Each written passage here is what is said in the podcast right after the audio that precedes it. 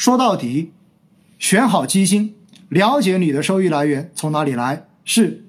冲着基金经理的实力，他可以在不同的市场帮你赚取阿尔法收益，还是冲着这一个主题的行业，这个细分行业，比如说五 G，比如说医药，比如说军工，比如说消费。你消费其实都算一个比较大的赛道了哈，不能算是单一赛道了。如果你是看好这些单赛道，所以你去选它，那同样的也请你给予更多的信心，这样子你才能坚持下去，这样子才能避免基金赚钱而你赚不到钱，甚至于你还要亏钱的这种非常让人窘迫的局面。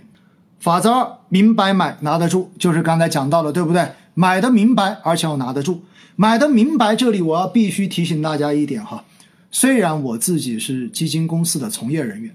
但是呢，对于我自己来讲，我并不是很喜欢市场上面的爆款基金。为什么？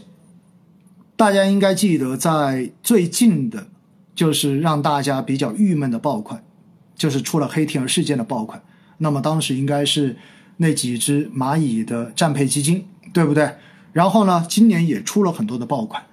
但实际上，我要想跟大家表达的是什么？投资是应该让自己对自己的钱负责，所以我们自己应该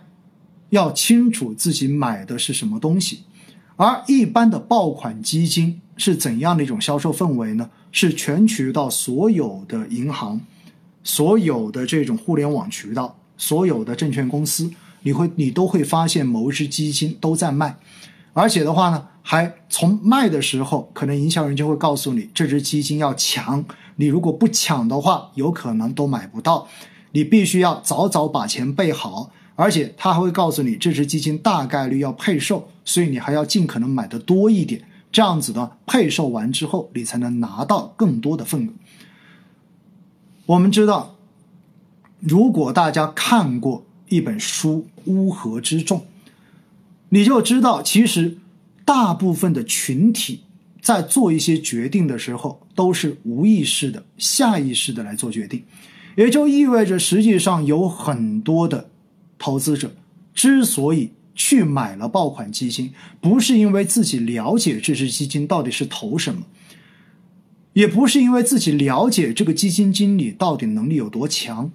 而是因为看到有很多人抢着去买它。所以就觉得自己不能落后，必须要去抢。于是到最后买到的这只产品，也许自己都根本不知道买了一个什么东西。这一点站在我自己的角度来说，我是非常非常不认同的。因为现实中间看上去产销两旺，大家都会觉得特别的过瘾。哇，爆款基金频出，在这种情况之下的话，真正的。买了这些基金的投资者，真正的买到了符合他们风险偏好的基金产品吗？如果没有买到，那未来他对于这些产品万一出现调整之后的这种业绩表现，他有心理预期来承受吗？如果他们没有这种心理预期承受，他们又怎么可能拿得住？哪怕这个基金真的是很好的基金经理所管理的产品，确实值得长期持有，也确实值得去抢。但是如果投资者本身真的就不知道，也许他到最后根本就拿不住。这就是我自己对于爆款基金，对于大家以后面对爆款基金的时候，我自己的真实想法。我真的建议大家。应该要更多的去了解，你所要购买的这个产品本身它是什么样的产品，它的基金经理到底是有没有足够的历史业绩来证明它值得长期托付？只有这样子，我们才能买得明白。今年是基金的大年，